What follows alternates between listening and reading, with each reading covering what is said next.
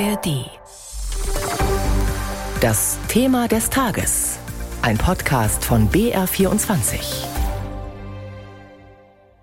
Wir schauen in den Nahen Osten. Nach dem Terrorangriff der Hamas auf Israel vor mittlerweile mehr als zwei Wochen, bei dem über 1400 Israelis getötet wurden, hat Israel jetzt am Wochenende seine Angriffe auf den Gazastreifen nochmal verstärkt. Offenbar soll damit die Bodenoffensive vorbereitet werden. Dass diese Bodenoffensive kommt, das hat der israelische Generalstabschef jetzt nochmal klar gemacht. Die Lage der Zivilisten in Gaza ist seit dem Wochenende ein ganz kleines bisschen besser geworden. Am Samstag sind nämlich Hilfslieferungen aus Ägypten angelaufen. 34 Lkw mit Essen, Wasser und Medikamenten sind seitdem im Gazastreifen angekommen. In unserem BR24-Thema des Tages spreche ich gleich mit Markus Schneider von der Friedrich-Ebert-Stiftung. Der war bis vor kurzem noch im Libanon. Jetzt aber schalten wir erstmal nach Tel Aviv zu unserem Korrespondenten Julio Segador. Schönen guten Morgen. Ja, einen schönen guten Morgen nach Bayern. Julio, was hört ihr über die Verteilung dieser Hilfsgüter? Kommen die wirklich bei den Zivilisten an, weil Israel ja verhindern will, dass Hamas-Kämpfer versorgt werden?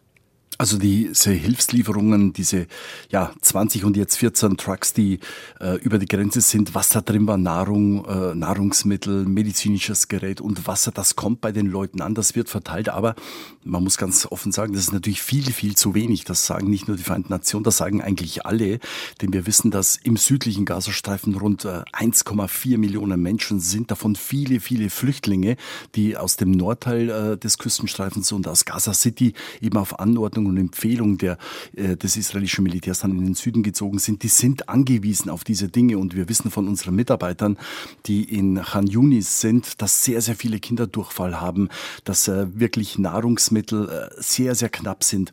Und äh, ja, diese äh, 34 Lkw-Ladungen, das ist natürlich viel, viel zu wenig. Hm. Jetzt hieß es zwischendurch ja sogar auch schon mal, dass ähm, viele der Palästinenser, die eben aus dem Norden des Gazastreifens sich in den Süden begeben hatten, dass die ähm, schon überlegen, wieder zurückzugehen. Einige sich eben auch schon wieder auf den Weg in Richtung Norden machen. Ähm, ist da weiter diese Bewegung festzustellen?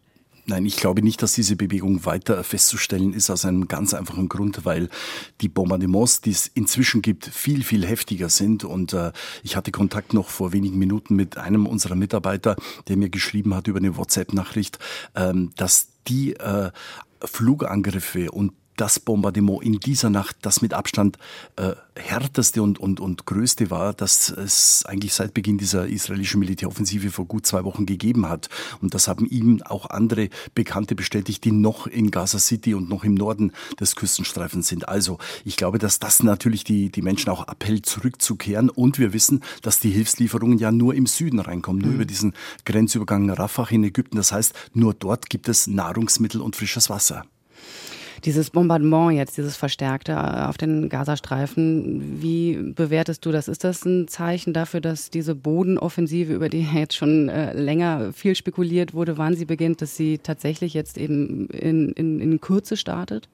Absolut. Und das ist ja auch eine dieser Phasen, die vom israelischen Militär genannt worden sind. Und das ist eben jetzt diese Phase, wo versucht wird, möglichst viel der ähm, militärischen Infrastruktur der Hamas zu zerschlagen. Das gelingt auch, denke ich, sehr, sehr gut, weil wir können feststellen, dass die Feuerkraft der Hamas deutlich schwächer geworden ist. Also wir haben hier in Israel, im Zentralisrael, aber auch in den Grenzortschaften ist bei Weitem nicht mehr so häufig Raketenalarm festzustellen wie noch vielleicht vor, vor einer Woche. Also also das hat schon Auswirkungen auf die militärische Infrastruktur der Hamas. Und ich denke, dass äh, wir haben auch jetzt Kenntnis, dass schon kleinere Spähbodentruppen äh, in den nördlichen Gazastreifen, israelische Spähtruppen reingegangen sind. Da, da, gab es einen toten israelischen Soldaten in dieser Nacht.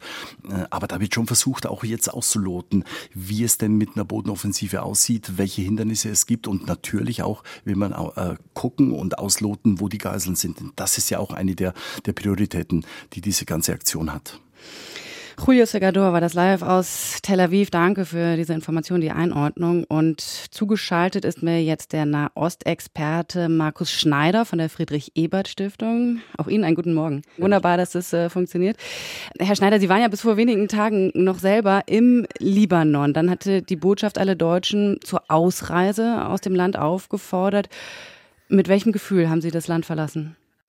Ja, das bedeutet natürlich, dass das Auswärtige Amt und die Botschaft da jetzt große Sorgen haben, dass es zu einer weiteren Eskalation kommt, möglicherweise einem Krieg, auch im Libanon. Und darum sollen dann eben auch alle Deutschen das Land verlassen. Das war für mich letztlich auch der Schritt, äh, den ich dann eben äh, gehen wollte. Man muss wissen, dass der Libanon eben nur einen einzigen internationalen Flughafen hat. Äh, und im letzten Krieg zwischen Israel und der Hezbollah, das war im Jahr 2006, da wurde dieser Flughafen bereits am zweiten Tag des Krieges von der israelischen Luftwaffe bombardiert, äh, eben mit dem Resultat, dass es dann eben über den Luftweg keine Möglichkeit mehr gab, auszureisen. Und äh, ganz Ähnliches befürchtet man eben heute auch. Das heißt ganz konkret, wir müssen uns das in Beirut vorstellen, äh, lange Schlangen am Flughafen von Menschen, die jetzt eben schnellstmöglich das Land verlassen wollen? Genau, es ist zumindest das, was wir jetzt äh, in den letzten Stunden hören. Man soll jetzt fast vier Stunden vorher schon am Flughafen sein, weil es sich tatsächlich jetzt eben staut. Es haben nicht nur die Deutschen aufgerufen, eben auszureisen, sondern auch die Amerikaner, auch einige Golfstaaten. Das heißt, immer mehr erwarten, dass es jetzt zu einer Eskalation kommt.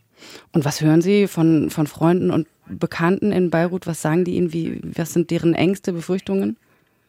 Ja, ich glaube, jeder geht da sehr unterschiedlich mit um. Man muss wissen, die Menschen im Libanon haben natürlich eine gewisse Erfahrung. Äh, sie haben den Krieg 2006 erlebt. Es gab auch zwischendurch immer mal wieder Situationen, die, die schon gefährlich sind.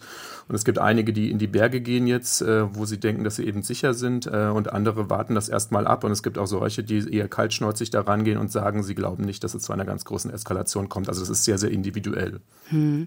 Es ist ja jetzt in erster Linie die Terrormiliz Hezbollah, die eben im Libanon sitzt und vom Iran unterstützt wird, die Israel eben auch attackiert. Aber wie sehr stehen denn die Menschen im Libanon überhaupt hinter der Hezbollah? Die Hisbollah ist eine politische Partei im Libanon, die einen Großteil auch der schiitischen Bevölkerung hinter sich weiß. Äh, das heißt, äh, sie kann schon über eine gewisse Unterstützung also im Land äh, verfügen. Man muss vor allem wissen eben genau, dass die Hisbollah im Grunde angedroht hat, wenn es jetzt zu der von auch Ihnen schon angekündigten oder von der israelischen Armee angekündigten Bodenoffensive kommt, dass die Hisbollah für den Fall eben angekündigt hat, eben in diesen Krieg einzusteigen. Das würde dann eben bedeuten, dass es ein Zwei-Fronten-Krieg ist, eine ganz gefährliche Lage für Israel. Israel.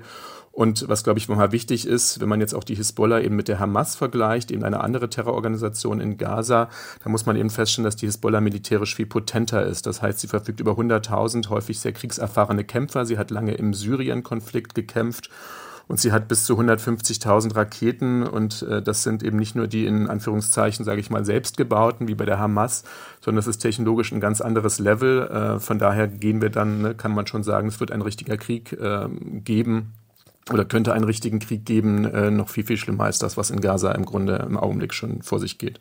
Wen sehen Sie als möglichen Vermittler?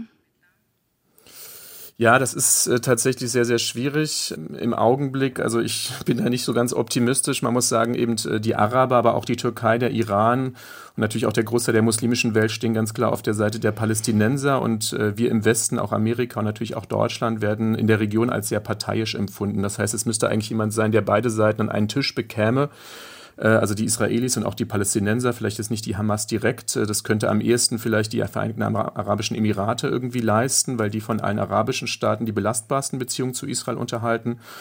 Ähm, aber die sind möglicherweise zu klein und haben zu wenig Gewicht. Ähm, vielleicht muss man tatsächlich auf die Amerikaner hoffen, vor allem, dass die Amerikaner eben ruhig Blut bewahren und vielleicht auch die Israelis davon abhalten, zu unüberlegt zu agieren äh, und gleichzeitig aber eben auch den anderen Kräften in der Region vermitteln, dass ein großer Krieg eigentlich ein Flächenbrand sich für niemanden lohnt.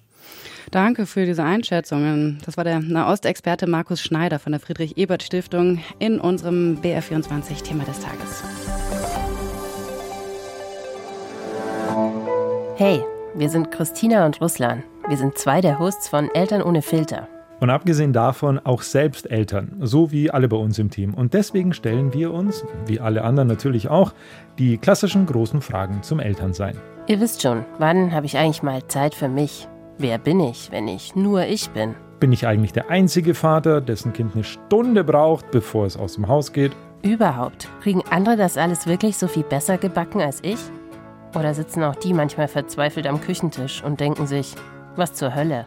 Für alle Eltern, die mal ganz ehrlich Elterngespräche hören wollen, statt gut gemeinter, aber schlecht umsetzbarer Ratschläge, für die ist unser Podcast genau das Richtige, weil bei uns sprechen Eltern ehrlich. Eben ohne Filter. Genau, Eltern ohne Filter. Und die findet ihr bei uns auch auf unserem Instagram-Kanal.